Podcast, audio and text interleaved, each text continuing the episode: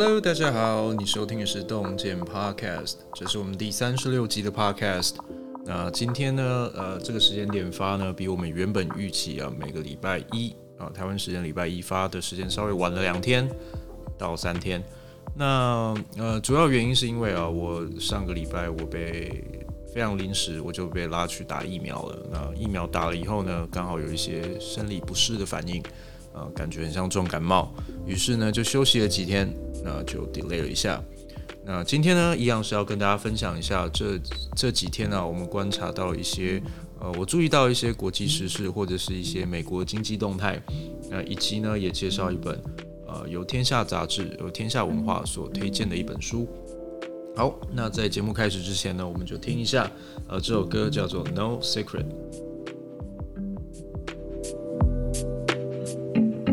嘿，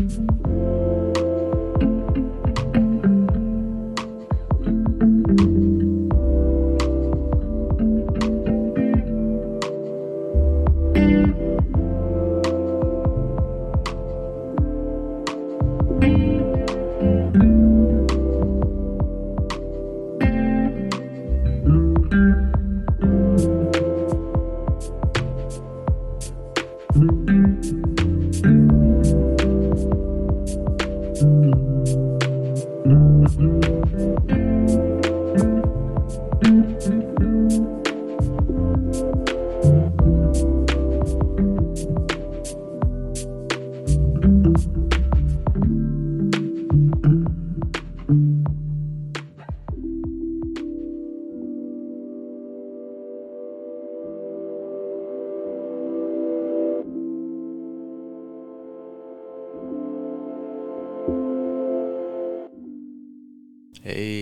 谢谢大家收听。那今天呢，我们节目一开始哦，还是希望大家在这个清明连假期间呢，都平安，然后呢有足够休息哦。我们知道呢，在清明连假期间呢，台铁发生了一些呃比较让人遗憾的、非常让人难过的这种呃惨剧。那希望呢，所有呃受伤受害的人呢，都能够安息。那相关的家属呢，也能够获得他需要的支持。那最后呢，我们当然不得不哦，呃，在事情告一段落的时候，必须要提出一些检讨跟反省。好，那今天呢，我们当然呃不会去细谈这些话题。那我们想要聊的东西啊，呃，比较偏向还是跟疫情相关，以及接下来我们呃可能面对的一个经济形势会如何。好，好，那过去几天呢，我刚刚提到，就是我去打这个疫苗嘛。那我打了疫苗呢是娇生。那娇生疫苗它只需要一剂，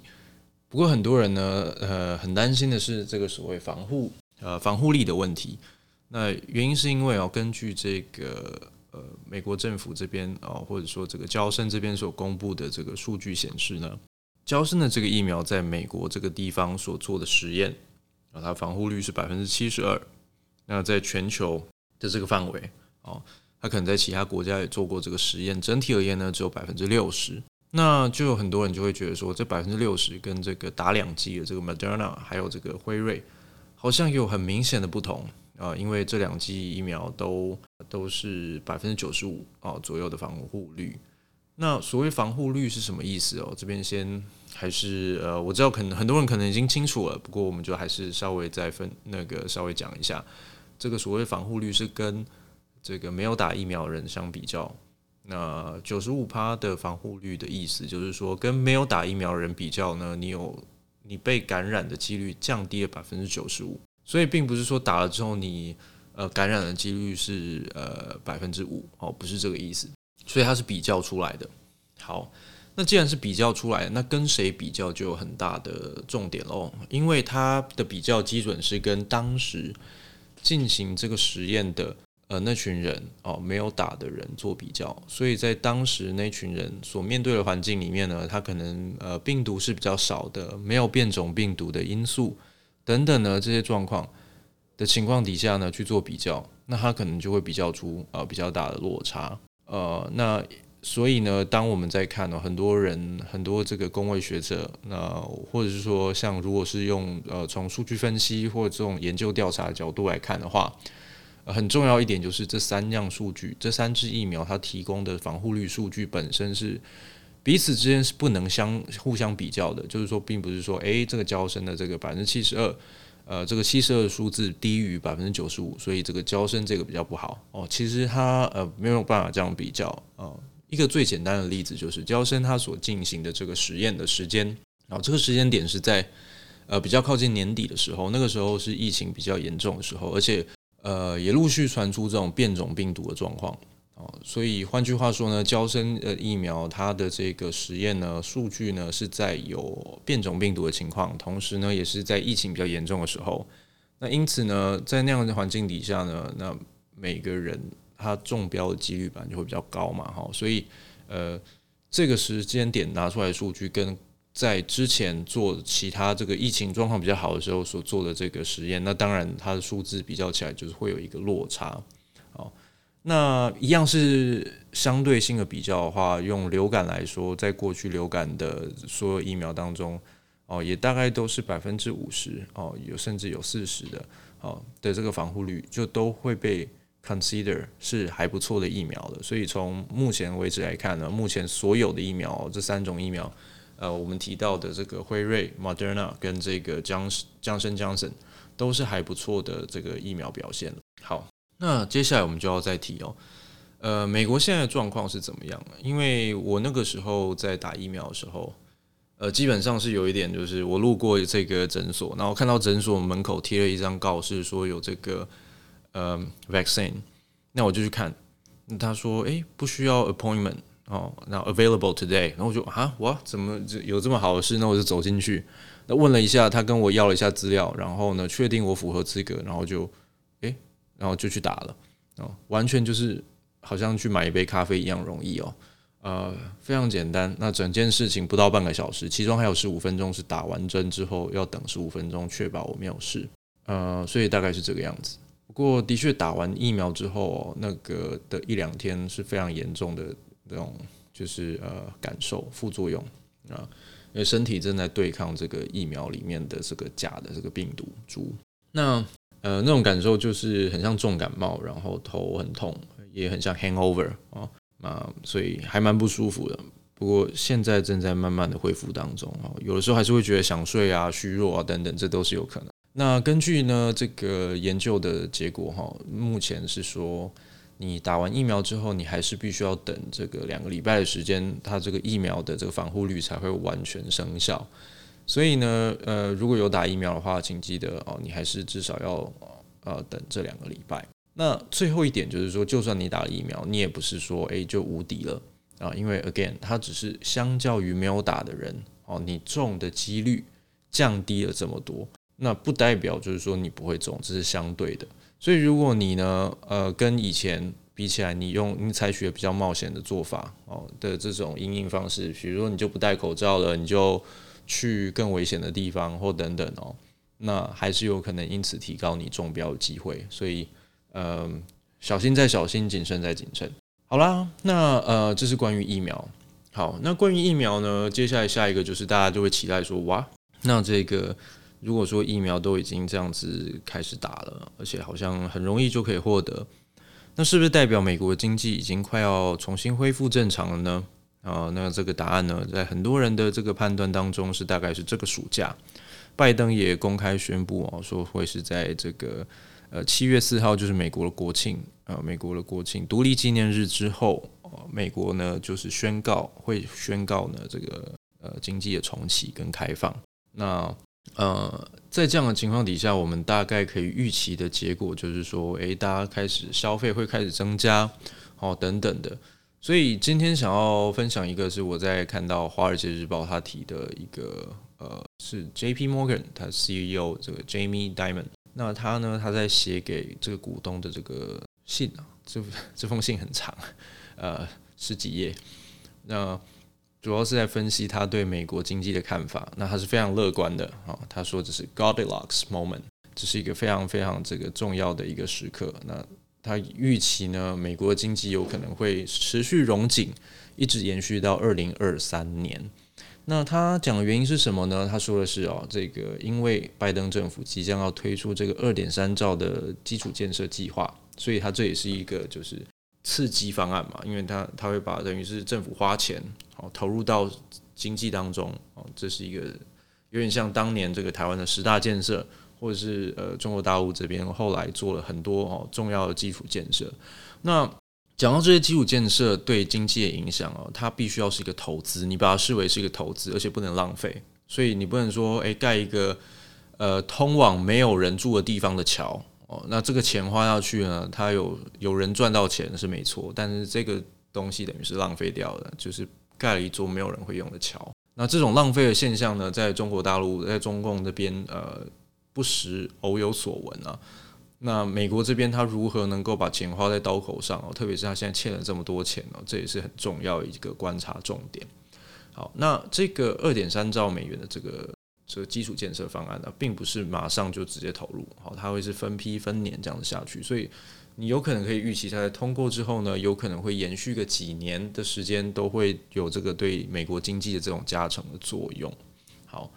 那另外一个面向是什么呢？那就是这个美国在过去一年啊，在美在过去一年，这个消费者其实是 hold 住不花钱的，所以它的这个储蓄率增加了。可是储蓄率增加的意思是什么呢？呃，其实就是你有存下更多的钱嘛。对于这些没有真正受到呃影响太多的人们来说呢，他们其实是存了更多钱啊，可能放在股票里面又赚了更多，好，那都有可能。那在这样的情况底下，等到经济再恢复正常的时候，他们有没有可能有更高的消费能力呢？好，那这个呃，J.P. Morgan 的这个 CEO 他是认为是有的，好，所以是有可能的，Jamie Diamond。他认为说呢，这个会让这个整体美国经济呢，这个消费力更加旺盛。好，那我们讲到消费力更加旺盛，我们就不得不讲一讲哦，那到底有没有什么通货膨胀的问题啊？因为呢，根据目前很多的迹象显示啊，呃，中国大陆这边的制造商出口，他们在出口的价格上面已经有明显的调整，大概有七 percent 的这个涨幅哦。所以如果是这样的话，那这可能意味着这个成本哦。在另外一头卖东西的成本上面，它可能至少这个成本增加了这个七个百分点。那要么就是厂商自己吸收，那就代表这个公司的获利会减少；要么呢就是涨价，那就意味着消费者，呃，就算他存了很多钱，他能够买到的东西也没有那么多了。好，所以这是一体的两面啊。你你有你有经济成长，你撒了很多钱，那你如果呢这个生产力没有跟上来的话，那你就会变成说，这么多的钱去追逐一样多的这个产品，那物价就会上涨。你实际上呢，这只是一个就是呃，算是一个泡沫啊，就是你并不是真正的这个呃体魄变强壮，而是或能力变大，而是就是很像灌气而已。好，好，那所以呢，这的确是是一个隐忧。所以我们在看说，好，那审慎乐观啊，到二零二三年之前，经济的情势都审慎乐观，那有可能造成的呃。偏离这个说法的可能性的原因是什么呢？那就是通货膨胀喽。我们要去看说这个通货膨胀会不会失控？如果呢它导致失控的话，会有什么样的状况？所谓失控就是说它超出这个美国央行所希望能够达到的目标哦，控制的目标。那目前看起来是说，虽然它可以高于二，但是不要呃接近三哦。那呃二点三、二点多以上呢，可能都会有点让人那个担心了哈。好。那呃，如果说通货膨胀的确高于央行的预期，那它可能会被迫，央行可能会被迫呢，暂时性的提高这个短期的这个呃利率。那如果它提高利率的话，这意味着什么？你如果是商人，如果是公司或借钱来做生意的人，那你掉头寸就会变得更加困难。那你在投资做这个商业的这个投资的时候，你就会更加保守。于是整体经济呢，就比较有可能就是。呃，放缓，好，那就不见得会出现这个所谓二零二三年的这个融景，哈，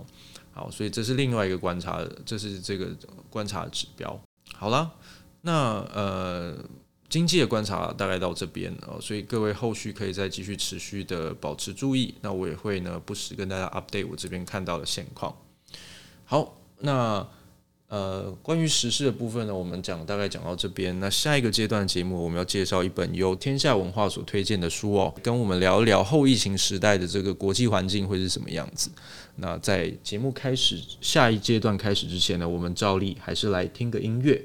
那我们来听什么歌好呢？这一首歌，呃，这首歌它是这个 Grime Time。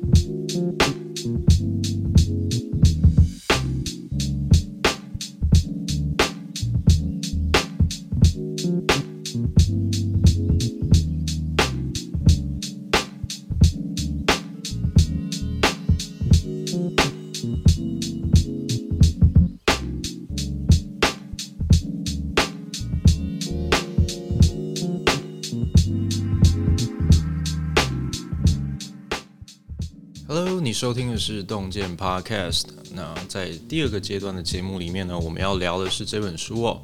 它的名字叫《后疫情效应》啊，这是由 CNN 啊扎卡瑞亚 GPS 主持人啊所给世界的十堂课。呃，那刚刚呢你所听的这首歌，它的名字叫《Grime Time》，那它的作曲者呢是 Javier Santiago。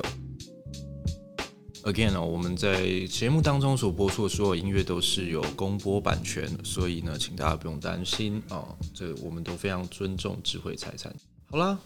那接下来哈，我们要看的东西，这刚刚讲的这本书啊，这个后疫情效应。为什么我们要介绍这本书哦？当天下文化呢推荐这本书的时候，我非常开心，因为第一个扎卡瑞亚，这是一个 CNN 的这个呃大牌主持人哦，他在讲解这个国际局势，还有一些这个国际趋势的这种呃节目哦，都非常非常的有洞见哦。他本身也是一个呃结合实物跟学术的一个非常厉害的人，因为他本身是有博士学位。那拿了博士之后，他并不只是在象牙塔当中，他去选择呢，在这个媒体哦，嗯，用更贴近实物、更贴近人们沟通的这个方式，去让大家明白，呃，那个我们现在世界上面到底发生了什么事哦。呃，我们常常在讲说什么哦，要国际观，国际观，其实真的呃需要国际观的不只是台湾哦，很多美国的人其实他们很有可能终其一生没有出过国哦。那对于呃，其他国家的这个想象啊，也都是非常非常的呃不一样的。所以像呃扎卡瑞亚这样子的一个媒体人，他在呃 CNN 做制作这样的节目。那不管你对 CNN 的这个内容啊，或者他们的这个政治立场有什么样的看法，不过就节目主持人跟这个节目内容来说，都是非常非常让人赞赏的。好，天下文化呢，呃，提供了这呃免费阅读版的这个电子版给我哦，所以这个地方我特别说明。但除此之外呢，呃，并没有任何其他的这个呃这个利益关系哈，所以我们是专单纯的很很乐意哦，跟大家推荐这本好书。好了，那为什么要讲这本书哦？原因是因为台湾在过去的一年当中，的确，其实我们并没有什么样的疫情问题，但是也换句话说，它意味着我们对于外面的世界呢，正在发生因为疫情的关系发生的这种变化，其实我们的敏感度是有限的。我们也许可以想象说大概发生了什么事情，但是实际上到底是怎么样的情况，呃。我们不一定能够这么深刻的感受哈，所以如果说有人能够用书来帮我们整理一下，就是他呃看到的状况啊，还有具体而为去举一些例子哦，那可能会帮助我们去思考说，诶，台湾接下来下一步我们怎么样去应应呃这个新的这个全球的这种生活方式。那扎卡瑞亚呢，他在最一开始哦，其实他讲了非常多。这本书呢，他从整体而言，他先先从这个政治的方面和国际政治的方面去讲说，诶，这疫情替为国际局势带来什么样的变化？那还有呢，市场上面有什么样的变化？哦，国际局势可能跟大家生活比较遥远，但市场呢，大家在工作哦，你的工作可能都跟国际的这个局势互相的这个联动。那其他地方发生了什么事情，也许会呃影响到你哦。那还有大家都可能都不陌生哦，有一有一个章节，他专门在讲这个专家啊，人家都说专家的专门骗人家哈，感觉好像是这个很有这个高高在上的位置。其实最近台湾也是在讨论嘛，这个早教嘛，那还有能源嘛。那很多人都会说哦，我是能源的专家，呃，我是环保专家，对不对？好，那讲了很多，就民众到底信不信呢？有点像这是双向的问题哦。专家如果自己觉得高高在上的话，你的专业知识你没有办法让这个民众所接受，那最后的结果呢，可能就会是一个民粹的决定。除此之外呢，这个数位化绝对远端工作绝对是疫情最重要最重要的一个趋势啊！哦，疫情带来的趋势，那它的。呃，它的影响跟改变到底是什么啊？呃，我们如果身在台湾的话，这种感受可能不是那么样的强烈。那它到底是意味着怎样的形态的改变哦？啊，我们也可以聊一下。那最后就是讲，就是说，诶，那不是啊，我们这个呃，在疫情期间，很多人不是都因为远端工作离开了城市了吗？那我们会不会就是因此而呃，让这些国际都会，比如说像纽约？哦，纽约就是这个人行道变变成咖啡厅，对不对？因为这个咖啡店的座位不能坐室内，它把它摆到人行道上面。那原本的街道因为没有车没有人，所以现在变成人行道了。哈，呃，真的有这种这种这种感觉啊。那人的确很多人都离开了，像比如说这个呃最热门的这个纽约市中心曼哈顿的这些住宅区哦，呃，根据这个数据的显示，大概人口减少百分之四十，这是非常大的。你可以想象大安区哦，台北市的大安区人口减少百分之四十哦，这是什么样的什么样的状态啊？哦，那房价当然也呃，在过去一年当中哦，曼哈顿地区房价下跌。好，那。这真真的代表就是说都都会的时代结束了吗？还是说呢，这其实只是一个就是暂时的休息哦？那人们呢会找到更好的方式，那再重新拥抱这个都会的生活。我不知道你是不是一个喜欢在都会区生活的人哦？有的人喜欢开车啊，他不喜欢在都会区里面塞来塞去，他喜欢更呃接近大自然的生活。那有的人就喜欢方便。那呃，不知道你的想法是什么啊？这个我们待会可以稍微带一下。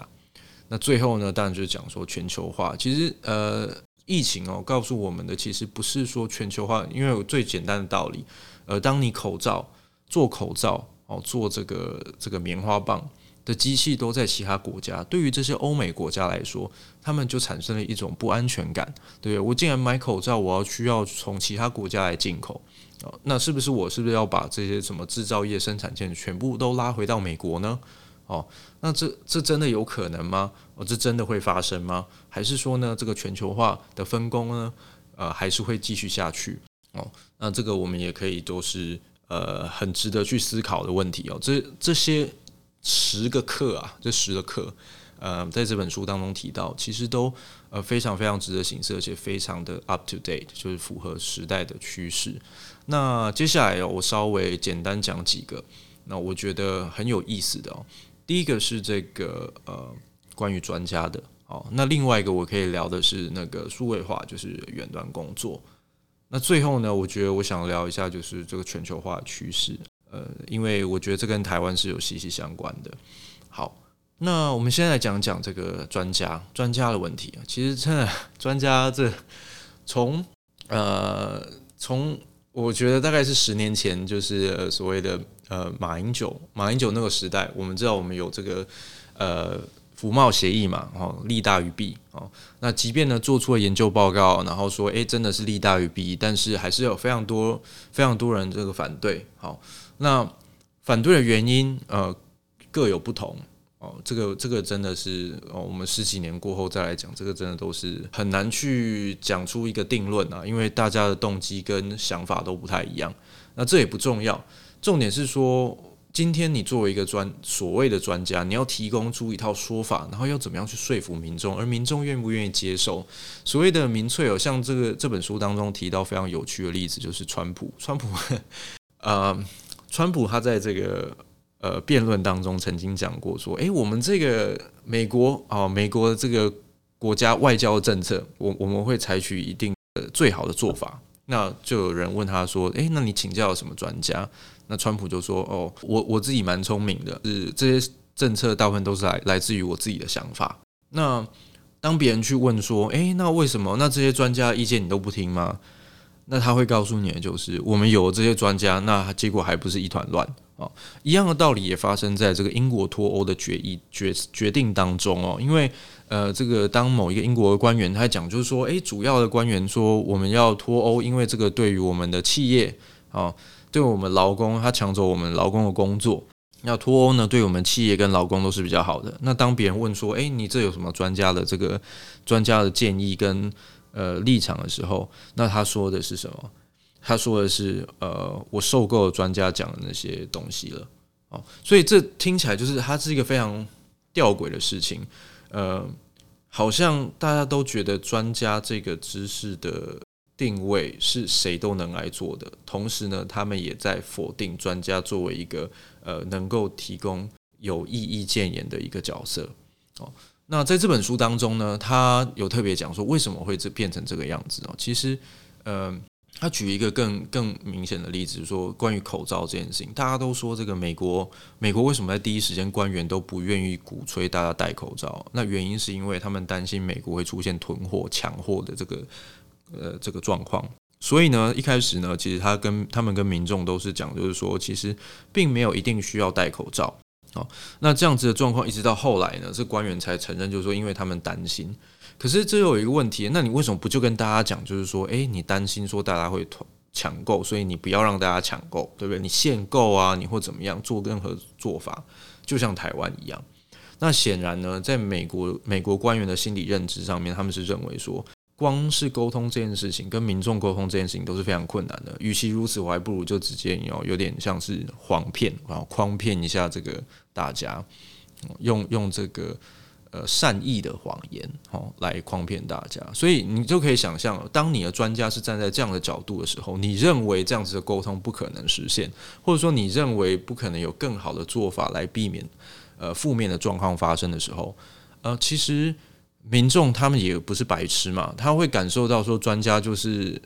高高在上，而且他讲的话里面的十句话里面可能只有可能只有几句是真的。哦，但是他们每一句都会说这是有根据的，有科学，有什么，所以变成说专业它成为是一个权力的来源，而不是一个事实的来源啊，这是一个很重要的一个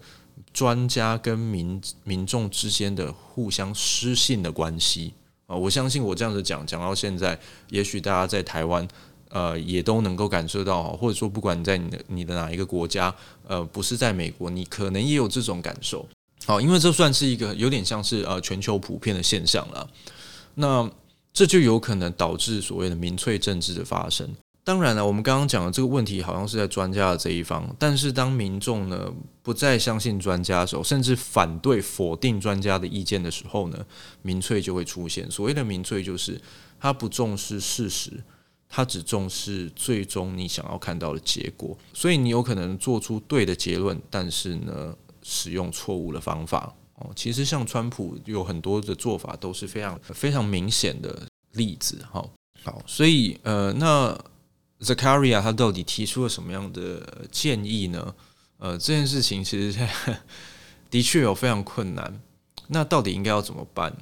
嗯，沟通这件事情，就是专家如何跟民众沟通，然后让民众愿意去重新重拾这种专业政治。的这样子的一个过程，我们看到拜登似乎在试图做这件事情。那美国到底有没有民众有没有办法买单？然后这件事情大家可以继续看下去。下面一个要聊的是什么？下面要聊的一个是这个远端工作。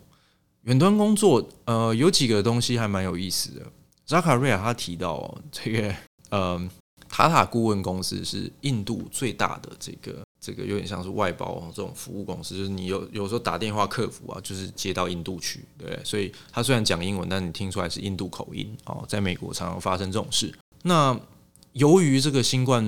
新冠病毒的危机哦，塔塔公司竟然决定。哦，在二零二五年之前哦，是会让百分之七十五的员工都远距工作，所以连这个外包的公司，它都可以远距工作。你就在家里戴个耳麦哦，你就可以开始进行你的这个呃这个客服的工作。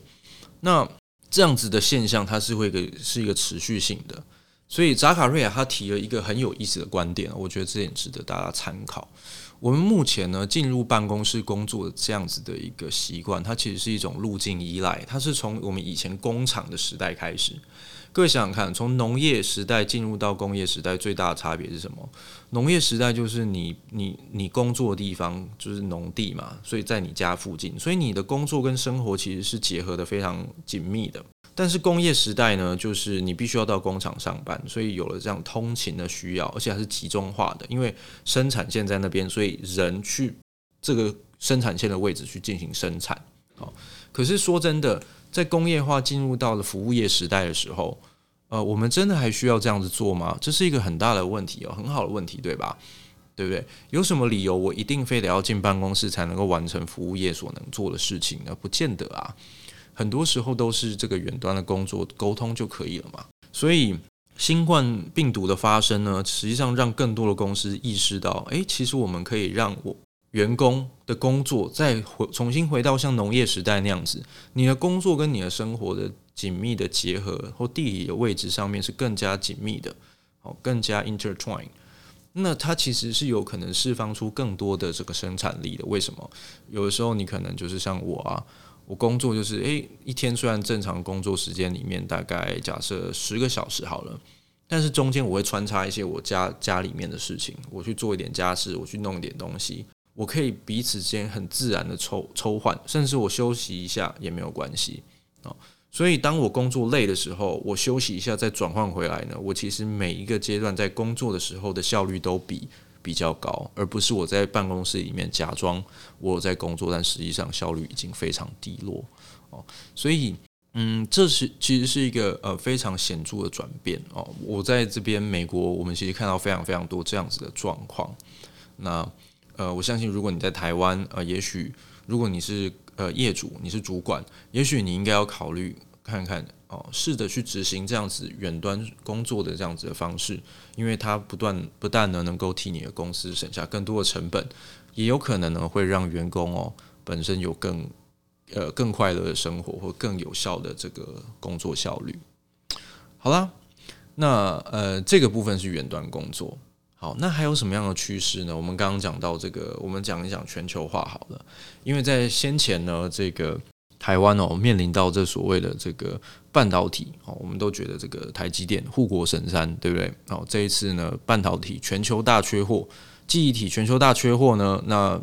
大家都觉得说哇，好家在我们有这个台积电，但是呢，另外一方面又担心说，诶，那美国、美国啊、欧洲等国家会不会因为因此而意识到说啊，完了，我们这个生产线如此的仰赖台湾，我们是不是要建立自己的生产线？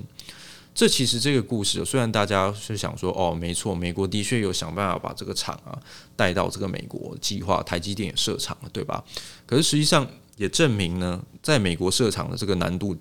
跟成本是非常高的。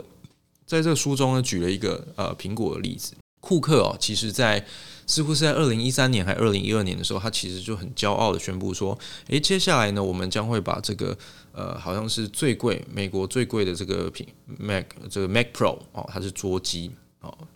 ，Mac Pro 呢，在这个美国生产。那结果呢，没想到才宣布没多久，后来才发现呢，有非常多的零组件啊，都必须呃，你你要开模啊，就是他举了一个例子，你要开模，全美国的供应商都找来。”诶，一个会议室都坐不满。但是呢，你如果到中国大陆去，你说，诶，我要开一个模，你把所有能够做开模这些厂商全部找来，可能可以做几个足球场。哦，这是一个数量上是一个天差地远。所以在能够供应这些东西的这个能力啊，整个产业链，整个整个这个生态系，其实呢，要建立起来不是这么容易的。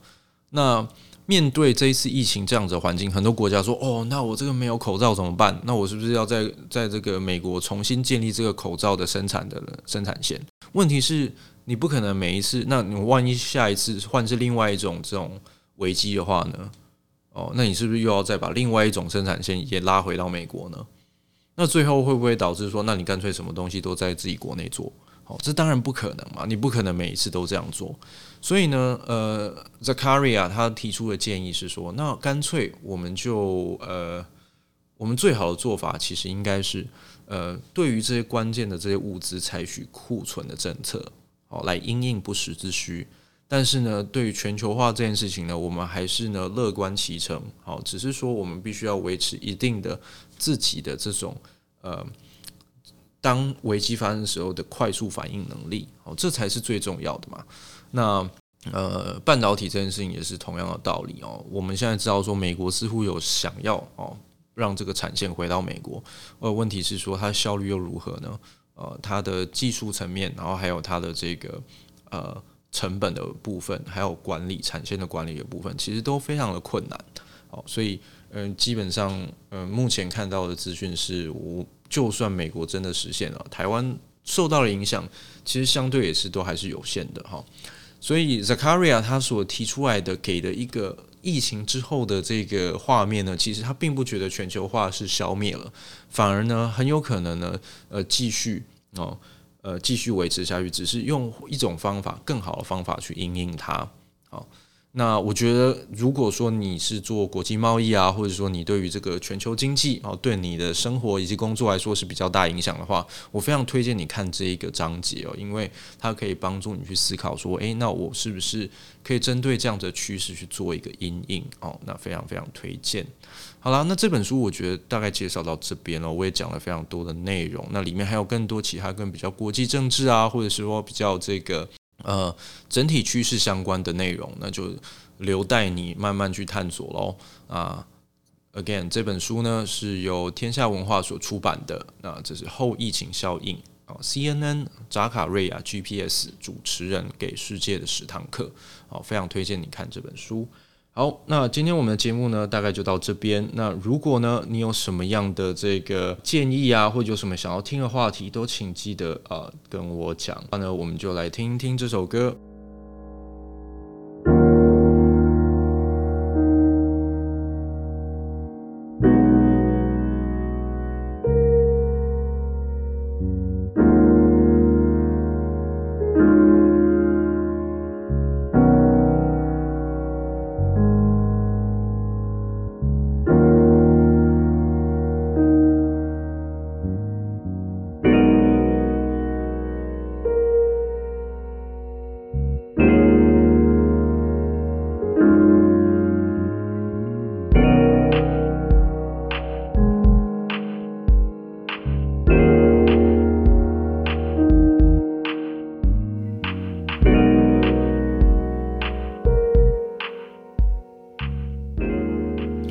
收听今天的节目，那我是李厚颖，呃，希望你能够提供我更多关于节目上面的 feedback，然后以及你想要听到的消息、呃、话题，我们都可以讨论。啊、这首歌呢是 Reason 它是由 Kasten Wright 所制作，就希望你能够有快乐一天，我们下一次见喽，好，拜拜。